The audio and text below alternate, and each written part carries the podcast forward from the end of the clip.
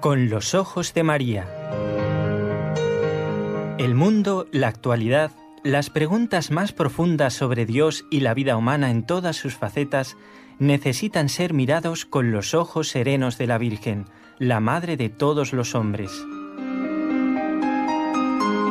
Con los ojos de María, un programa de NSE Producciones para Radio Católica Mundial conducido por Nelly Álvarez. En el comienzo del programa, ya mismo damos las gracias a nuestros compañeros de trabajo que desde la parte técnica permiten que todos ustedes nos escuchen. Gracias Jorge Grania en Radio Católica Mundial en Birmingham, en Alabama. Y muchas gracias a Raúl García, nuestro técnico, que está aquí en la ciudad de Barcelona desde donde trabaja este equipo NSE, Nuestra Señora del Encuentro con Dios.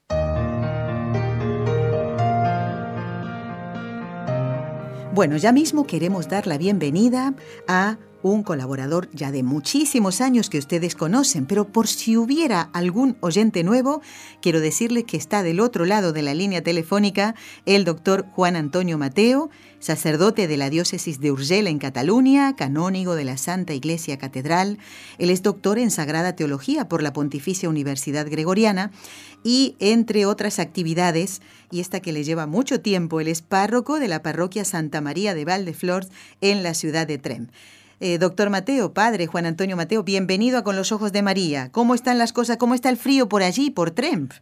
En primer lugar, un cordial saludo a todo el equipo, a todos los oyentes y respondiendo a la segunda pregunta, le diré que estamos congelados, congeladísimos. Hemos tenido unos días de muchísimo frío con temperaturas de 10 grados bajo cero, ¿eh?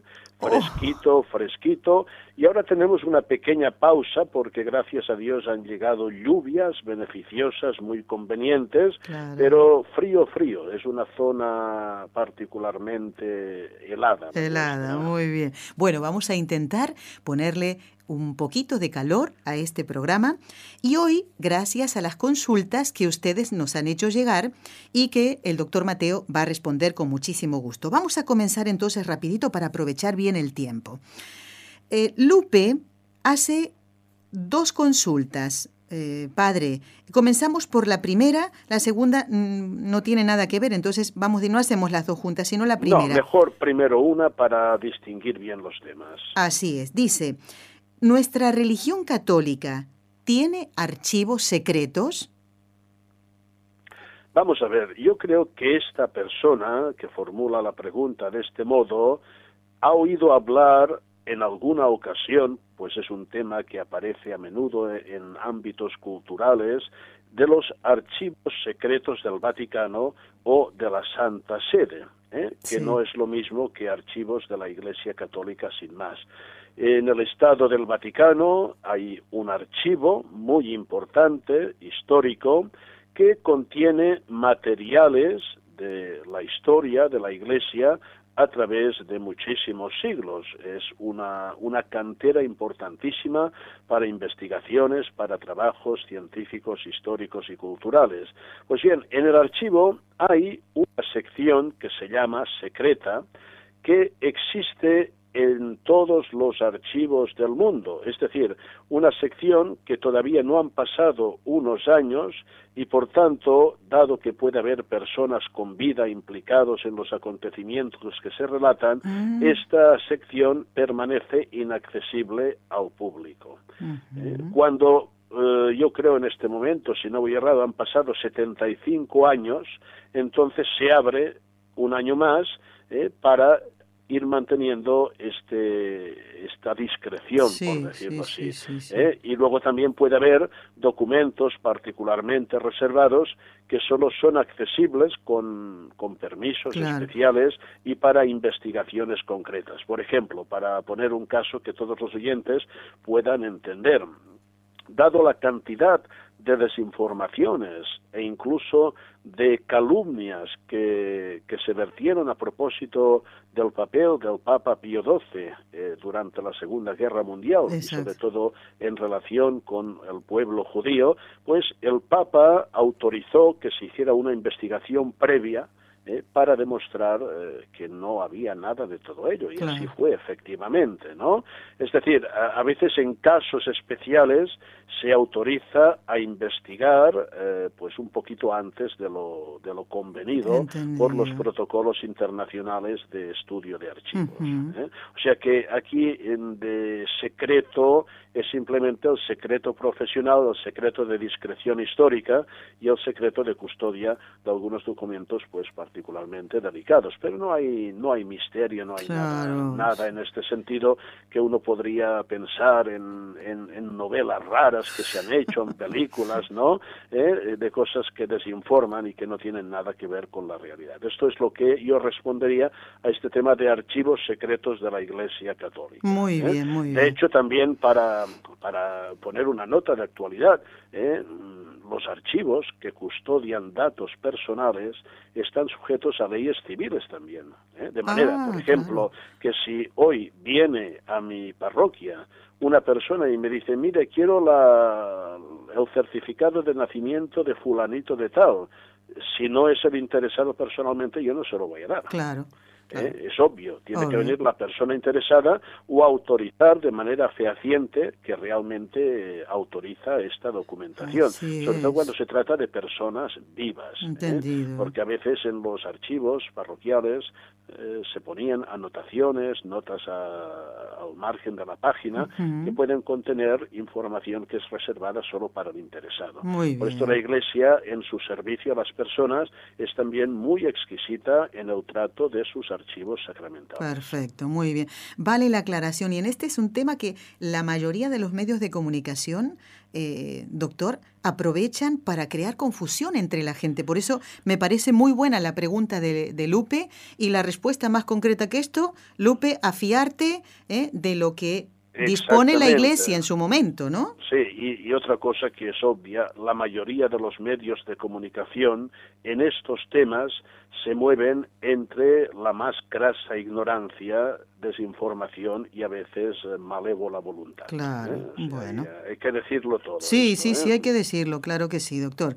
Padre, vamos a pasar entonces a la siguiente pregunta de Lupe y dice, ¿Hubo un evangelio de María Magdalena? Esto yo no lo había escuchado en lo personal, le digo, doctor, ¿eh? nunca lo había escuchado. Lupe seguramente en algún lado lo ha escuchado y quiere sacarse la duda. Esto de un evangelio de, María Magdalena. Se habla de evangelio de María, de evangelio de Tomás, de evangelio de Judas. Son temas recurrentes, como saben, que van apareciendo precisamente movidos por medios de comunicación ignorantes y malévolos. ¿Qué hay que decir? Aquí hay que tener una cosa clarísima, clarísima. Solo existen cuatro evangelios, solo, solo, hmm. que son los que la Iglesia, con autoridad divina, ha declarado que recogen la verdadera experiencia de Jesucristo de su vida, de su predicación y de su misterio. Luego hay lo que se llaman apócrifos, que esto es importante tenerlo en cuenta, y la palabra, la palabra apócrifo significa literalmente falso. ¿eh? Falso. Por tanto, un evangelio falso no es un evangelio como una moneda falsa no es una moneda. ¿eh? En este sentido, solo existen los cuatro evangelios canónicos. Y dentro de estos apócrifos hay muchísimos evangelios. Yo tengo, los tengo recogidos en un volumen para estudio, obviamente. Es toda una serie de literatura nacida en diferentes círculos, algunos claramente heterodoxos, otros no tanto, eh, que recogen leyendas, tradiciones, pero que la Iglesia, confrontando con la experiencia apostólica, que es fundamental, nunca ha reconocido como auténticos. ¿eh? A veces, alguno de estos evangelios apócrifos, pues nos da datos, datos que no están en los evangelios canónicos, ¿eh? que pueden ser interesantes y que a veces pueden tener incluso un fundamento histórico. Eh, por ejemplo, pues los nombres de los Reyes Magos, los nombres de los padres de la Virgen María, ¿no? Eh, eh, son cosas interesantes y que se pueden incorporar. Pero en cuanto a evangelio, en cuanto presentación sistemática de la persona y de la predicación de Jesucristo, vemos enseguida que no se corresponden con la realidad. Muchos de estos evangelios apócrifos nacieron en lo que se llaman círculos gnósticos. ¿eh? El gnosticismo fue una gran herejía, un gran movimiento que hizo una interpretación totalmente falsa del mensaje cristiano en base de filosofías y de ideologías muy curiosas, muy raras. Entonces la Iglesia siempre estuvo muy atenta en advertir a los fieles de lo que era auténtico, de lo que no es auténtico. Y esto también hay que hacerlo hoy. ¿eh? Hoy, por ejemplo, para poner un caso que lo entiendan todos, hay evangelios apócrifos en películas que hacen, ¿eh? que de una manera visual llegan a millones de personas que si no están formadas les pueden dar se lo tragan todo totalmente totalmente diferente de la realidad. Por tanto yo creo que hoy los pastores de la iglesia debemos estar muy atentos a los nuevos medios de comunicación cine, eh, redes sociales, porque circula una cantidad de material apócrifo extraordinaria, mucho rescatado del pasado y otro inventado actualmente, ¿eh? porque en el fondo eh, yo siempre digo que inventar una nueva herejía hay que ser un genio, ¿eh? hay que ser un genio porque está todo dicho ya. ¿eh? Entonces se va, se va removiendo, pero claro, aquí llega a chicos, llega a jóvenes, llega a personas poco formadas que se creen lo que ven en Internet, lo que ven en el cine, lo que leen en las novelas, y entonces tenemos un auténtico caos, ¿eh? una auténtica desinformación que aquí iríamos mucho más lejos y aterrizaríamos directamente al padre de la mentira, que dice nuestro Señor Jesucristo. ¿eh? Exactamente, padre, eh, porque esto hay que tener muchísimo cuidado. ¿eh? Por tanto, solo hay cuatro evangelios y no hay ningún otro. Muy bien. Vamos entonces a pasar a la propuesta para tocar un, un tema en concreto que nos ha hecho Mildred a través de un correo electrónico. Dice, me gustaría, si es posible, que explicaran el tema de los tatús, o sea, de los tatuajes, ¿no? Sus consecuencias, porque dice que ella leyó un artículo del padre Gabriel Amor, eh, exorcista, eh, que Dios tenga en su santa gloria, y hablaba el padre de que nuestro cuerpo es el templo del espíritu y al tatuarse te consagras a Satanás, dice Mildred aquí, ¿no? Sea cual fuere el tatuaje. Y luego habla de lo que es en las cejas, en los labios, en los ojos, y pregunta, tiene consecuencias y es lógica la preocupación de, Mildred porque dice, me gustaría tener más claridad sobre este tema porque mi hija ha cumplido 21 años y es muy importante informar a nuestros jóvenes sobre la importancia de, de celar, ¿verdad? De cuidar el templo del Espíritu Santo que es nuestro cuerpo. ¿Qué contestamos a Mildred, padre, y a todos los padres que están escuchando y que seguramente están preocupados por lo mismo que esta madre? Sí, también a los jóvenes que puedan estar escuchando, ¿no? Vamos a ver, vamos a intentar aportar un poquito de luz y de sensatez a esta cuestión. ¿eh? Primero, hay que decir que, en general, este tema se sitúa en una perspectiva cultural.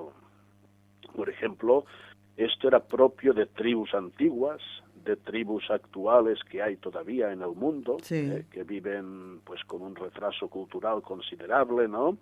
Eh, por tanto, yo de momento sacaría un poquito este, este hierro de consagrarse a Satanás. A ver, yo he leído mucho al Padre Amor y, y no ha dicho nunca semejante cosa. Ah, ¿eh? Esto, esto no es verdad. ¿eh? Esto una persona inteligente nunca lo dice, ¿no? A ver, yo no descarto que pueda haber sectas satánicas que tengan unos signos precisos que quieran expresar su adhesión al maligno, pero en general la mayoría de gente, sobre todo gente joven, que llevan un tatuaje mm, no tienen ninguna intención ni voluntad de consagrarse al maligno. Y obviamente una consagración no se hace sin una voluntad explícita. ¿eh? Obviamente. Esto es una cosa que hay de dejar Por tanto, quitemos este dramatismo, este tremendismo que expresa la formulante de la pregunta. Eh, dicho esto, pues, ¿qué me diría yo? Eh, yo diría, yo pondría primero objeciones desde un punto de vista higiénico e incluso estético. ¿eh? Es decir, yo me encontré hace pocos días un chico de mi parroquia y, me enseñaba, mire que me he hecho en el brazo. Digo, qué desgracia, hijo mío. Qué desgracia, pero has desgraciado este brazo.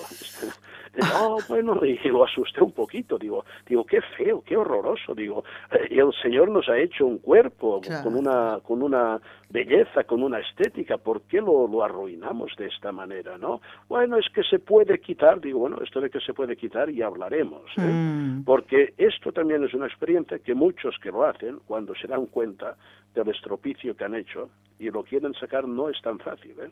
Mm, no es tan fácil y es muy caro, ¿eh? también hay que decirlo. ¿no?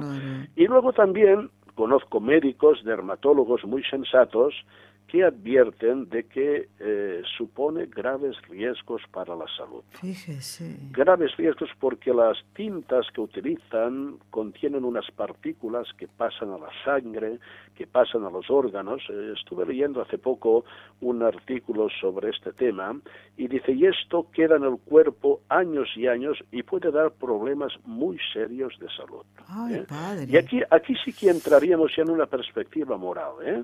porque todo lo que suponga un riesgo para la salud voluntariamente asumido, aquí hablamos de algo pecaminoso, porque sí que tenemos que respetar nuestro cuerpo, templo del Espíritu Santo, y respetar el cuerpo implica cuidarlo, promover la salud, evitar aquello que sabemos que positivamente la daña, ¿eh? Y aquí, pues sí, aquí hay que abrir, porque luego, claro, hay sustos, ¿eh? Sí, hay sustos, ¿eh? Y se hablaba de riesgos muy graves, ¿eh? No solo a nivel de piel, sino de órganos internos. Por tanto, yo le diría que al que tenga esta mala tentación ¿eh? de hacer un estropicio de estos en su cuerpo, que se asesore muy bien. ¿eh? Y aquí entrarían también piercings, ¿eh? Y cosas que a mi parecer estéticamente son espantosas. Claro. ¿eh? Son espantosas. ¿no? Eh, pero bueno, algunos tienen el sentido de, la estética en el zapato, entonces esta es otra cuestión, ¿no? Por tanto, yo entraría un poquito en este tema, ¿eh? No no en un sentido de profanación, eh, en un sentido de consagración al mal. Claro, se entiende, padre, claro. Pero aquí también habría que hacer otra advertencia, porque a veces estos chicos, chicas que van, que van a, un centro de tatuaje, eh, quizá ellos no sepan bien bien lo que se tatúan, pero el que lo hace sí que lo sabe. ¿eh? Y entonces sí que aquí puede haber una red maligna, ¿eh? porque hay tatuajes que yo he visto que son de una simbología satánica clarísima. Entonces, cuidado, ¿eh? Cuidado porque estamos ah. llamando al mal, ¿eh? Porque yo, le pregunté un día a uno, digo, oye, ¿tú sabes lo que significa esto que llevas? Y no tenía ni idea. Ni idea. Y cuando lo supo se horrorizó. Fíjese, ¿Eh? No es que hay gente que va con muy buena fe, con mucha ingenuidad, y otros que no van con esta ingenuidad por la vida, sino con muy mala voluntad. ¿eh? Por tanto, diría, es un tema que hay que tener mucha atención. ¿Qué le diría a los padres? Por descontado, a menores de edad absolutamente prohibido. Por temas saludables, higiénicos y elementales. Y una vez son mayores de edad, pues aconsejarlos muy bien y poner sobre la mesa todo lo que está en juego. Obviamente. ¿Eh? Porque no, es que a veces por una por una bromita, por lucir una cosa, uno asume un riesgo. Exactamente, padre. Y un riesgo que le puede durar muchos años. ¿eh? Y de hecho hay personas que su aspecto es realmente pavoroso. Sí, ¿eh? sí, padre, es así, asusta, asusta. Eh, y aquí ya vemos algo, pues que sí que hay algo oscuro ¿eh? y maligno. ¿eh? porque es desfigurar también la imagen humana, que es reflejo de, Dios en el hombre. ¿no? Por tanto, yo, yo haría estas observaciones, ¿eh? sin entrar de entrar en un dramatismo tremendo de que te consagras al maligno, porque no es así, pero hay muchos elementos en la balanza que cuando uno los piensa con un sentido racional y con fe, la conclusión más lógica es decir, no voy a hacerme ningún tatuaje. Obviamente, claro. Esta es la conclusión. Bueno, y yo también lo que estoy viendo últimamente, padre, es que hay personas mayores que también recurren a los tatuajes sí, bueno, es que perder la sensatez puede ocurrir en todas las edades. ¿eh?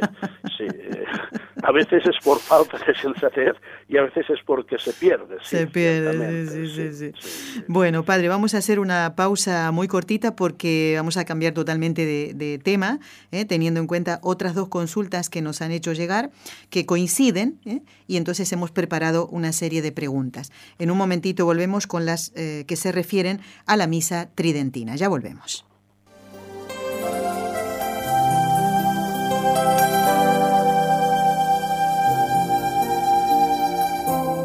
Estás escuchando en Radio Católica Mundial el programa Con los Ojos de María, en vivo y en directo, presentado por el equipo Nuestra Señora del Encuentro con Dios desde Barcelona.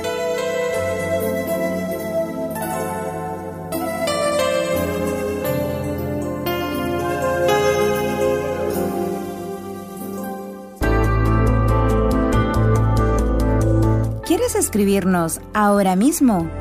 Puedes hacerlo al siguiente correo electrónico con los ojos de María arroba nsradio.com.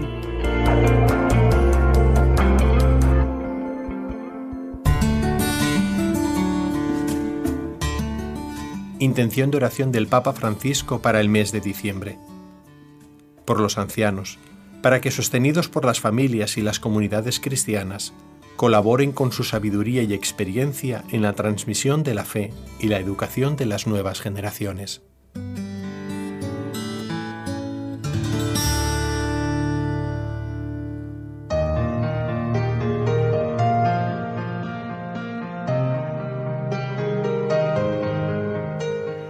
Seguimos en el programa recibiendo la visita a través de la línea telefónica. Ojalá algún día podamos tener al padre Juan Antonio Mateo aquí. Está un poquito lejos de la ciudad de Barcelona y hoy está a través de la línea telefónica, como la mayoría de las veces. Eh, el padre es párroco de la parroquia Santa María de Valdeflors en la ciudad de Trem. También es delegado diocesano para el ecumenismo y el diálogo interreligioso y es miembro de la Sociedad Mariológica Española. Eh, vamos entonces a dar lectura a los mensajes que nos han enviado. Marcos, en primer lugar, dice, quisiera que un sacerdote explique bien y aclare sobre la misa tridentina, ¿eh? la forma extraordinaria del rito romano. Eh, desde ya muchísimas gracias y bendiciones para todos. Mario de Lima, Perú, nos dice, solicito que se trate el tema de las misas tridentinas.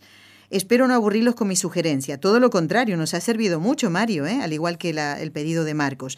Dice, como católico estoy preocupado por la distancia que muchos eh, toman con respecto a la Iglesia ¿eh? y a la fe. Estamos viviendo una vida vacía, un mundo donde las fuerzas del mal salen a la luz manifestando su poder en remedios que son contrarios a la sana doctrina. Aquí hay dos cositas que convendría aclarar también. Pero bueno, padre, teniendo en cuenta estas consultas eh, hemos pensado dedicarle un poquito más de tiempo y hemos preparado las siguientes preguntas. Esto sí lo hemos preparado nosotros, el equipo NSE, pero basándonos en los pedidos de Marcos y Mario. Padre, ¿a qué llamamos misa tridentina? Vamos a ver, esta es una cuestión que requiere un tratamiento pausado y hoy, obviamente, con los pocos minutos que nos quedan, no vamos a poder afrontar, ¿eh? Pero vamos a introducirlo un poquito. Muy bien. Claro, a mí me gustaría, como dicen, estar presencialmente en el estudio, pero no es posible. Y después yo constato, me lo dicen oyentes, que se oye muy bien una, una entrevista hecha por teléfono. Sí, ¿eh? claro que sí. y, y, no se trata de dar un concierto en una entrevista. ¿eh? Ah, claro. Por tanto, aquí importa un mensaje y que llegue la palabra de una manera clara y audible, ¿no? Y esto es lo fundamental, ¿no? Bien, entonces, dicho esto, el tema de la misa llamada tridentina es un tema que suscita un profundo debate en la Iglesia de hoy, sobre todo en ciertos sectores, mm. y no lo podemos despachar en pocos minutos. ¿eh?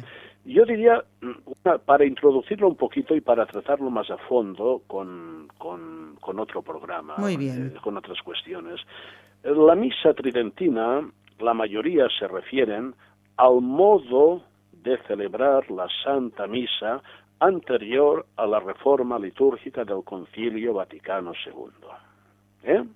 Es una, misa que viene codificada por San Pío V, pero que es mucho más anterior, ¿eh? Ah. porque es decir, eh, el hecho que la codificara San Pío V no quiere decir que se hizo en el siglo XVI, sino que contiene partes que vienen ya del siglo III y IV. Oh, por tanto, sí, sobre todo por San Gregorio Magno, etc. Es decir, es una, una tradición venerable que llega prácticamente hasta nosotros. Hoy en día, si uno celebra la Santa Misa con el canon primero o canon romano, ¿eh? prácticamente es idéntica. Mm. Prácticamente. Hay, hay, algunas variaciones. Claro, lo más significativo es, son los temas externos. El sacerdote celebra hacia Oriente, celebra no dando las espaldas al pueblo, que esto está muy mal dicho. ¿eh? Esto no debe decirse nunca. El sacerdote nunca ha dado las espaldas al pueblo, sino que pueblo y sacerdote miran todos hacia el Señor. Ah, ¿eh? entendido. ¿Eh? Y esto, más que una orientación física, es una orientación espiritual, que debe ser mantenida. ¿eh? Esto escribió muy bien el Papa Benedicto XVI sobre este tema en su libro El espíritu de la liturgia. Es decir, todos miramos al Señor. ¿eh? No nos miramos unos a los otros, miramos al Señor. Y por esto es muy bueno que en el altar, en el centro, haya la cruz, que orienta tanto la mirada del celebrante como de la asamblea. Esto por un lado, ¿no? Por tanto, la misa, la misa tridentina, llamada así, pues es, esta celebración que la Iglesia ha utilizado durante siglos y que eh, a partir del Concilio Vaticano II eh, sufrió una reforma. Una reforma hecha con una voluntad de que todos pudieran participar más. Por ejemplo, pensemos en la lengua vernácula. ¿eh? Antes todo era latín, ¿eh? hoy para la mayoría de personas sería un gravísimo obstáculo. Obviamente, padre, claro. Un gravísimo obstáculo, ¿no?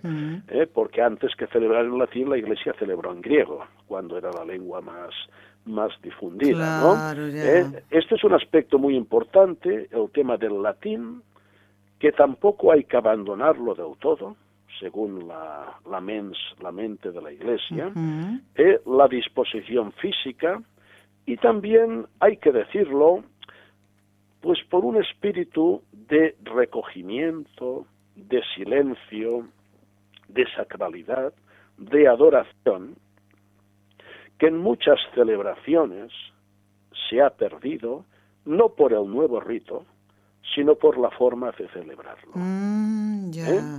¿Me entiende? ¿no? es decir, la misa eh, que se reformó y que promulgó el Papa Pablo VI, bien celebrada, piadosamente celebrada, pues eh, para mí es magnífica y es la misa que yo celebro desde mi ordenación sacerdotal, ¿no? Tanto lo que hay que hay que mejorar estos aspectos.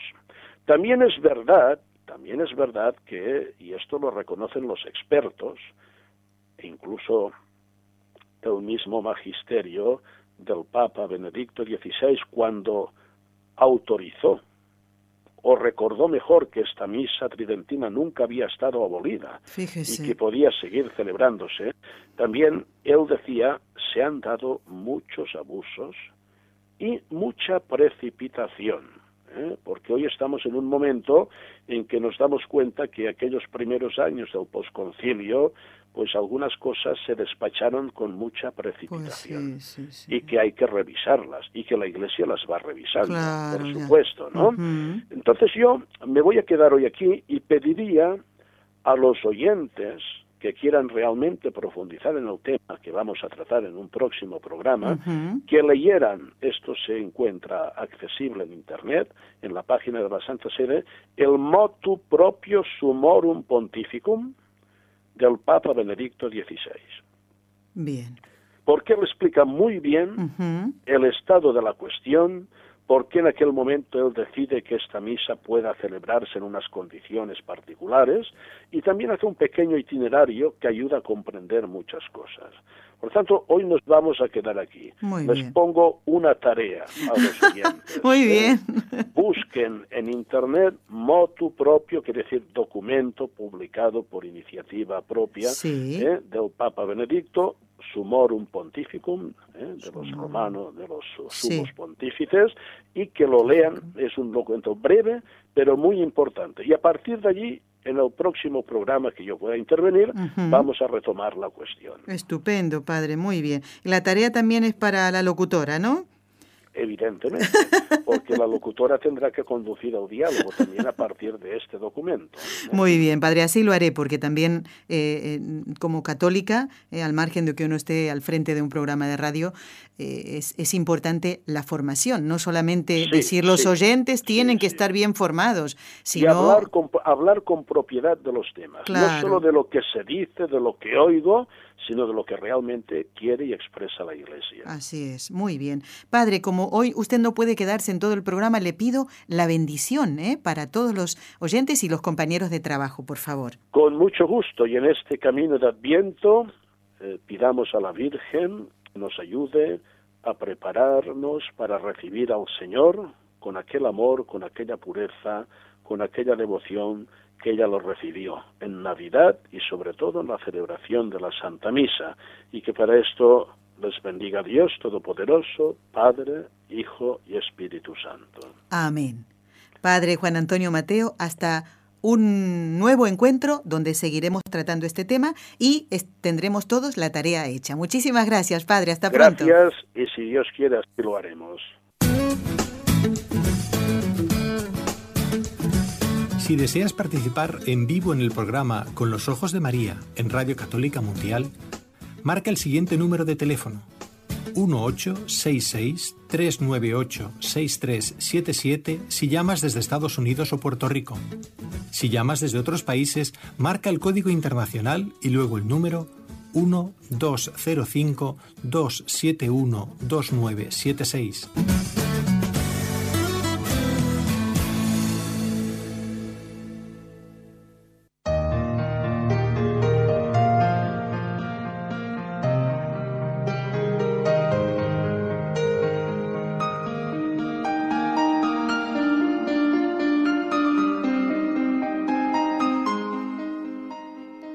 este día 13 de diciembre, en el que la iglesia celebra a Santa Lucía, mártir, saludamos a todas las oyentes que tienen este nombre. Gran patrona, ¿eh? La que tienen. Y también debo saludar, ahora no lo dije antes, a Lupe, ¿eh? que supongo que el nombre viene de Guadalupe, que celebramos en el día de ayer, día 12.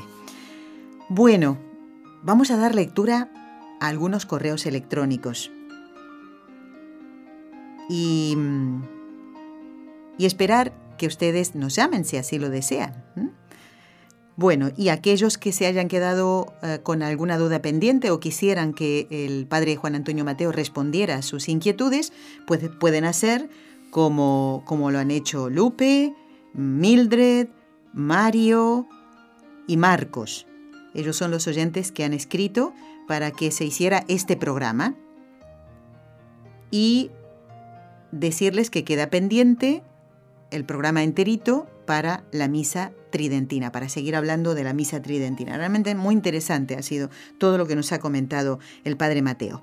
Quiero dar las gracias a un oyente de Lima, Perú. Él es Andrés Román, que dice, Viva Cristo Rey. Miren si tengo atraso en la lectura de, estos correos. Nos envió una foto con los niños de primera comunión que él prepara y que ella eh, recibieron a Jesús el pasado 3 de diciembre, eh, hace 10 días, pero recién ahora leo el correo. Gracias Andrés por compartir esa fotografía de los peques que ya han recibido a Jesús por primera vez. Qué alegría, ¿eh? Bueno, ¿qué más? Aquí nos escribe Elsie. Elsie dice, eh, a que repitamos el nombre de la hermana que estuvimos entrevistando eh, la vicepostuladora de la causa de Sor Lucía. Bueno, te voy a dar los datos completos. Es Sor Ángela de Fátima Coelho, o Coelho, así se pronuncia en portugués. Sor Ángela de Fátima Coelho, vicepostuladora de la causa de Sor Lucía.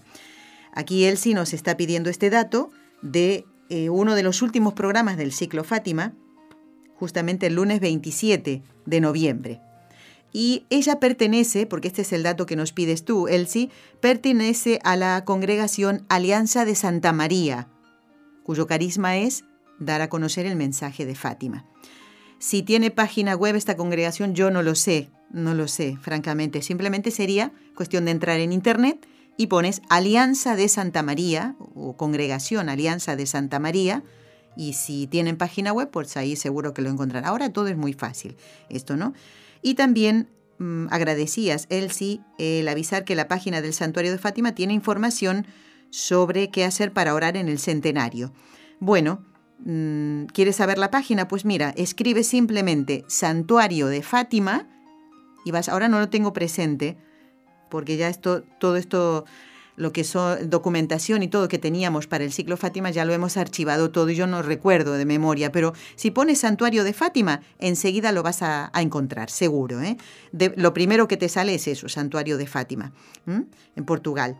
Y tienes que poner, eso sí, está, como está en varios idiomas, eliges tú, el, si te va bien, ¿no? el español y si no el inglés, que también está. Así que eh, te repito entonces el nombre de la vicepostuladora de la causa de Sor Lucía, Sor Ángela de Fátima Coelho, así se llama, y pertenece a la congregación Alianza de Santa María. Y esto lo buscas simplemente en, en internet. Bueno, ¿qué más? Aquí nos escribe también Maribel de, a ver, a ver, a ver, de Colombia, ¿eh? de Neiva, de Colombia. Recuerdo que en un programa mencionaron que iban a explicar sobre las letanías de la Santísima Virgen. La verdad no recuerdo el nombre del programa, me gustaría escucharlo, pregrabado, dice. Eh, y me llama la atención mm, desde cuándo se hacen, ah, desde cuándo se recitan, ¿no? Las letanías, cuál es su origen. Me parece muy bonito. Él dice que ella reza el rosario hace ocho años. Muy bien, Maribel a la advocación de la medalla milagrosa, a la cual estoy eh, consagrada. Bueno, el rosario se puede hacer a cualquier advocación de la Santísima Virgen. La Virgen, nuestra Madre, es una sola. Pero bueno, a veces nos pasa que tenemos cierta devoción, o bien a la Virgen de Guadalupe, ¿eh? a la medalla milagrosa, como nos dice aquí Maribel. Le gustaría que explicáramos datos sobre la aparición de la Virgen a Santa Catalina, en este caso Santa Catalina Labure que, bueno, datos que no sean muy conocidos. Dice, bueno, lo intentaremos y le gustaría saber un poquito más acerca de la orden a la que pertenecía Santa Catalina. Bueno, ella eh, pertenecía a la, congregación que fundó San Vicente de Paul, ¿no? Las, eh, se llama Misioneras de la Caridad. No, las Hijas de la Caridad. Ahí está, Hijas de la Caridad. Muy bien. Maribel, vamos a tener en cuenta estos eh, pedidos que nos haces. Mm, y yo creo que ya hablamos en un programa sobre las letanías de la Santísima Virgen. ¿Te refieres al programa Con los Ojos de María? No sé si habrás estado escuchando otro programa de la radio. Y, nosotros, bueno, creo que hace tiempo ya lo hicimos. Mira, voy a dejar el correo aparte, ¿eh? porque ya lo tengo aquí impreso para buscar esa información y dártela en cuanto lo sepa. ¿eh? Así que, Maribel, muchísimas gracias por escribirnos. También nos ha escrito Lucía Elena y dice, Dios la bendiga Nelly, al igual que a todo el equipo de NSE. Muchísimas gracias. Gracias por ese maravilloso programa. Y dice, hoy tuve la bendición de escucharlo. Muy bien, recuerden, y tú también, Lucía Elena, que en el podcast puedes encontrar los programas anteriores. ¿eh? Ya estamos ahora en el ciclo de estelios sacerdotales, que pinta... Uh, todo lo que estamos preparando de a poquito, ¿eh? iremos dándoles a conocer esos programas y también otros que no tienen que ver propiamente con el ciclo, como el de hoy, eh, consultas de oyentes, consultas que ustedes mismos nos han hecho llegar. Tengan un poquito de paciencia porque mm, no es tan fácil eh, juntar varios temas que se parecen, como hoy, por ejemplo, otros eh, hay que buscar el invitado, pero de a poquito lo vamos sacando, no, no es de un día para el otro, pero sé que tienen paciencia y hoy entonces la han tenido Lupe, Mildred, Marcos, y el otro oyente que se llama uno de Lima, Perú, Mario, ¿eh? así que están contentos. Y Mario y Marcos a prestar atención porque pronto el Padre Mateo va a estar en el programa para seguir hablando de la misa tridentina. Y hablando de Lima, Perú, nos escribió Leonardo, un jovencito amigo que nos dice eh, que está a punto de terminar sus estudios, y bueno, nos comenta que mm, como cambió de cole, pues había como una metodología distinta y le costó un poquito, ¿eh? tuvo que dedicarse con todos los estudios, muy bien hecho Leonardo, porque de allí salen cosas buenas siempre, ¿eh? de cuando nos aplicamos a nuestro deber y el tuyo es estudiar en este momento. Rezo, dice, para que se mejore el conflicto por la separación de Cataluña. Esperemos que no se separe. ¿eh? Ojalá que pronto mejore la situación. Leonardo, gracias por decirnos esto. Reza, porque el 21 de diciembre son las elecciones para elegir nuevas autoridades. Y, recen por la unidad de España, ¿eh? porque donde hay división, ¿eh? divide y reinarás. ¿Han oído ustedes de esto, no? Seguro que sí. Siempre eh, hay, en la división hay dolor, hay sufrimiento. Pidan para que España siga unida. Y eso depende de las oraciones que hagamos todos. Así que, Leonardo, muchísimas gracias. Y le daremos tu saludo a Montserrat Campos, que también está, bueno, forma parte de este equipo NSE y hace el programa Obras Maestras de la Música y Un Tesoro Escondido, ¿eh? que son programas preciosos. Y, y que les cuento que ella pone mucho, mucho de sí, mucho entusiasmo, mucha responsabilidad para hacer estos programas. Así que con muchísimo gusto le vamos a dar tu saludo. Bueno, tengo mucho papelerío aquí sobre eh, esta mesa de trabajo. En un ratito vamos a rezar las tres Ave Marías. ¿eh? Bueno, quiero dar las gracias a Jackie, que nos ha, ha pedido una ayudita. Miren, les comento a ustedes de qué se trata. Dice, hola amigos, por favor, quisiera que me ayuden. Escuché, creo, a la hermanita Nelly hablar acerca de los regalos que se podrían hacer en esta Navidad. Así es, Jackie. Y dijo que sería muy bonito hacer cualquier regalo que tenga que ver con Dios. Lo cual me pareció una idea excelente, dice Jackie. Lo va a hacer así con las personas que tiene cerca. Pero quisiera que me aconsejen con respecto a un sobrino que tengo en Italia. Él tiene 22 años y dice, en este caso, eh, la ayudita es para saber qué regalo le puedo hacer. Nosotros pertenecemos a una familia un poco humilde y yo estaba pensando, miren, porque esto puede ser una idea muy buena para, para todos ustedes también, enviarle un vídeo de cuando él tenía dos añitos como una sorpresa. claro, el sobrino que tiene 22 ahora ni se debe acordar de cuando tenía dos añitos, ¿eh? Qué buena idea. Y como una sorpresa, muy bien, dice. Pero, y aparte, enviarle un mensaje navideño de Jesús, pero no sé si estará bien. Por favor, aconsejenme qué puedo hacer. Bueno, mm, ayúdenme porque quisiera darles un bonito regalo y que llegue con un mensaje que pueda, eh, para que puedan hacer en sus corazones el niño Jesús en esta Navidad. Jackie, te felicito. Y viene muy bien esto. Vamos a repetir esto. ¿Qué regalo vamos a hacer en Navidad? Puede ser un regalo, a ver, vamos a ver, un, no sé, un pañuelito para poner en el cuello para una chica. Perfecto, muy bien. Pero ¿vas a darle solo eso? Ese regalo se lo puedes hacer en cualquier día del año, en su cumpleaños, por ejemplo. Ese regalo le va a recordar que llega el niño Jesús Además de ese pañuelito para el cuello, si es una chica, o si es un hombre también, algunos usan pañuelos así para protegerse la garganta, algo que hable de Jesús, que le recuerde a esa persona que van a ser nuestro Señor. ¿Por qué no? Miren, las tarjetas de Navidad son bastante económicas, pero una advertencia. Saben ustedes que hay instituciones civiles y de la Iglesia pero si compran de estas eh, de, que no pertenecen a la iglesia, cuidado, porque algunas han dejado de cumplir ese fin para el que fueron creadas y ya se han pasado al otro lado. Estoy hablando, por ejemplo, de Amnistía Internacional, que dice defender los derechos humanos y no, no defiende el primer derecho, que es a la vida.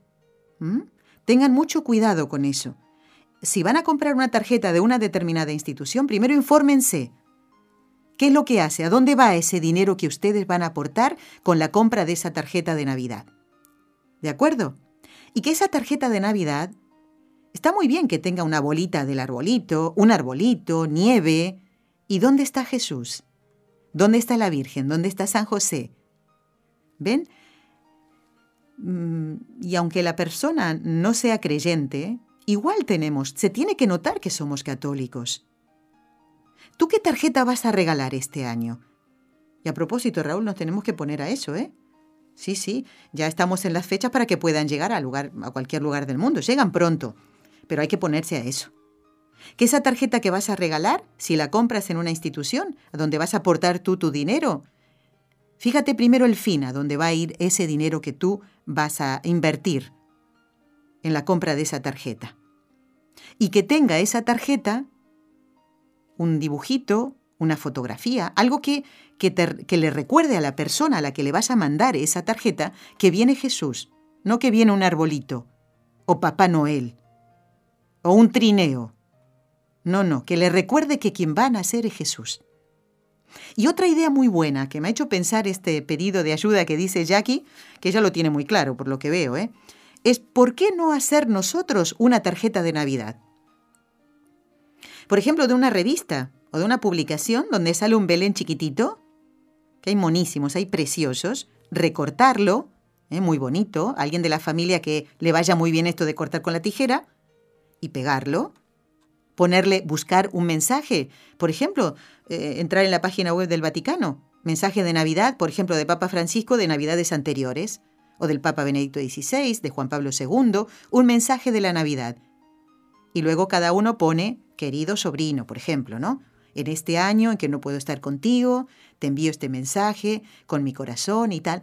¿eh? Y si uno no sabe escribir nada, pues pone la frase del, del Santo Padre y luego la firma y ya está, y la fecha. ¿eh?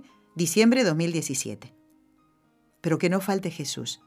Y es muy bonito también porque nuestros familiares valoran que nosotros hagamos una tarjeta de Navidad especialmente para él o ella y para toda la familia.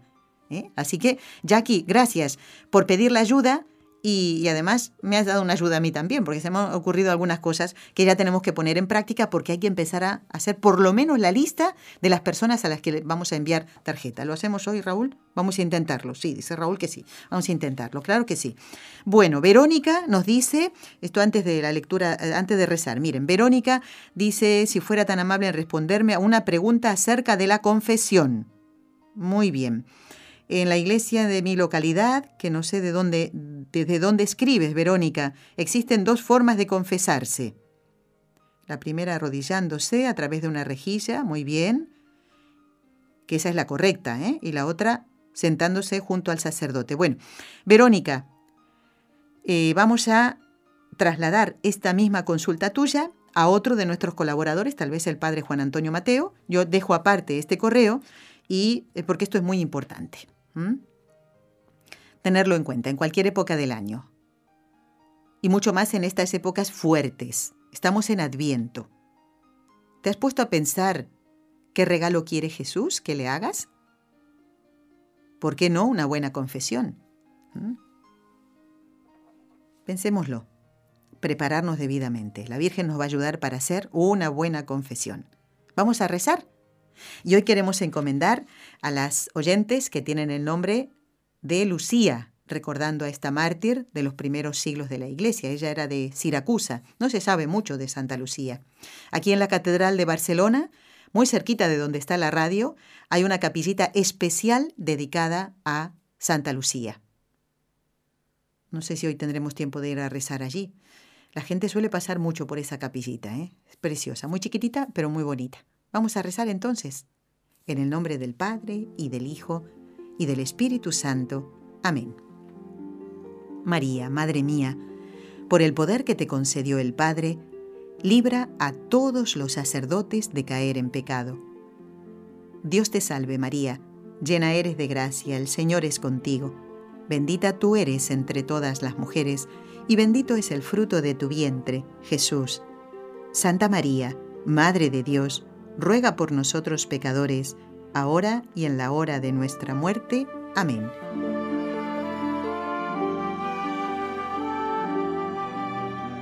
María, Madre mía, por la sabiduría que te concedió el Hijo, libra a todos los sacerdotes de caer en pecado. Dios te salve María, llena eres de gracia, el Señor es contigo, bendita tú eres entre todas las mujeres, y bendito es el fruto de tu vientre, Jesús. Santa María, Madre de Dios, ruega por nosotros pecadores, ahora y en la hora de nuestra muerte. Amén.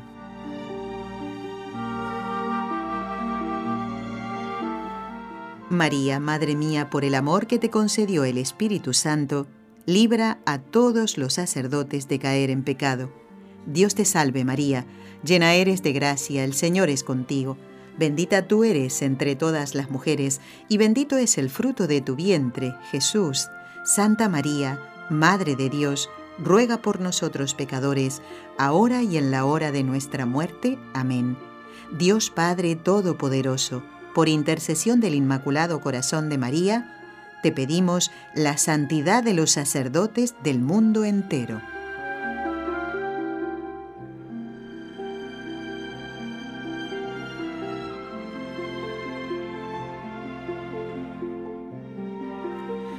Y encomendamos muy especialmente hoy al Papa eh, Francisco porque él fue ordenado un día como hoy, 13 ¿eh? de diciembre de 1969. Pidamos por su fidelidad ¿eh? a su vocación sacerdotal. Él es el Papa, pero sacerdote. Así que lo encomendamos. Y nos me dice aquí Raúl que Jorge de Miami, se ve que les ha dicho a los compañeros de Radio Católica que repitamos el documento eh, para hacer la tarea que nos dejó eh, el padre Mateo. Oigan, que ahora que no está el padre Mateo y ya, ya cortamos con él, eh, a hacer la tarea, por favor, no quedemos mal, Vamos a, yo también me voy a poner a esto.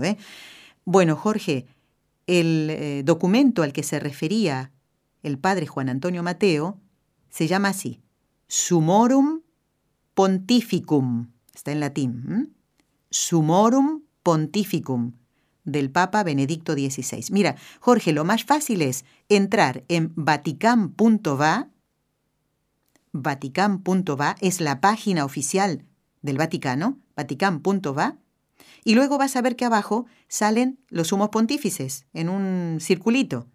Bueno, pinchas donde dice Benedicto XVI. Y entonces ahí busca, salen sus homilías, su mensaje, por ejemplo, por la paz, por la jornada, eh, lo que, o sea, de todos los eh, discursos del Papa. Esto es un, según nos lo decía, yo esto sí que no, no lo recordaba, motu proprio.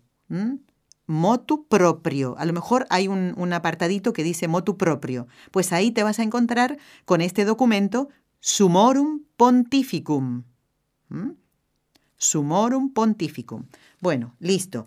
Muy bien, Jorge, el primer alumno interesado en hacer la tarea. bueno, ¿qué más?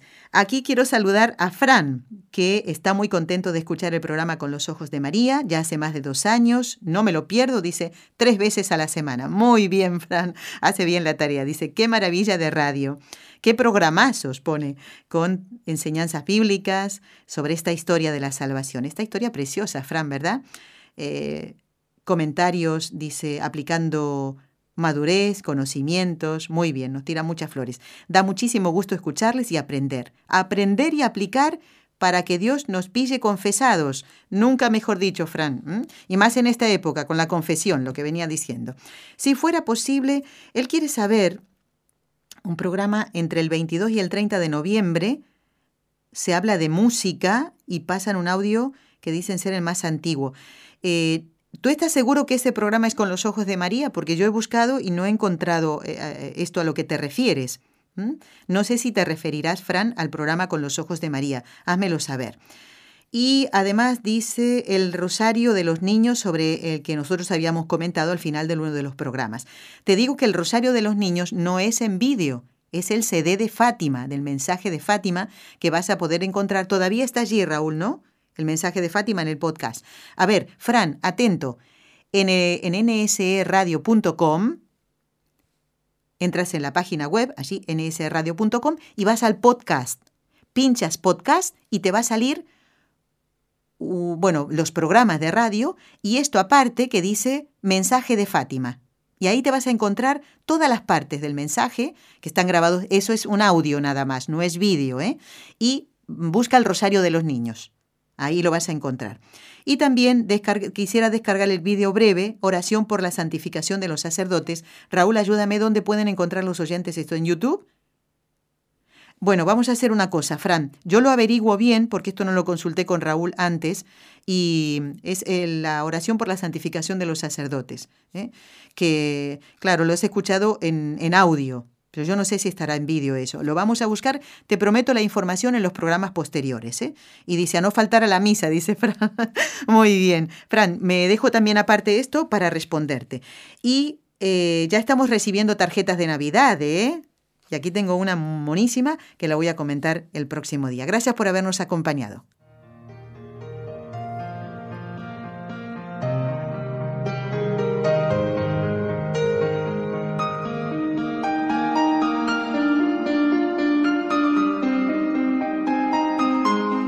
Recuerden que si desean ponerse en contacto con nosotros tienen que escribir al correo con los ojos de María.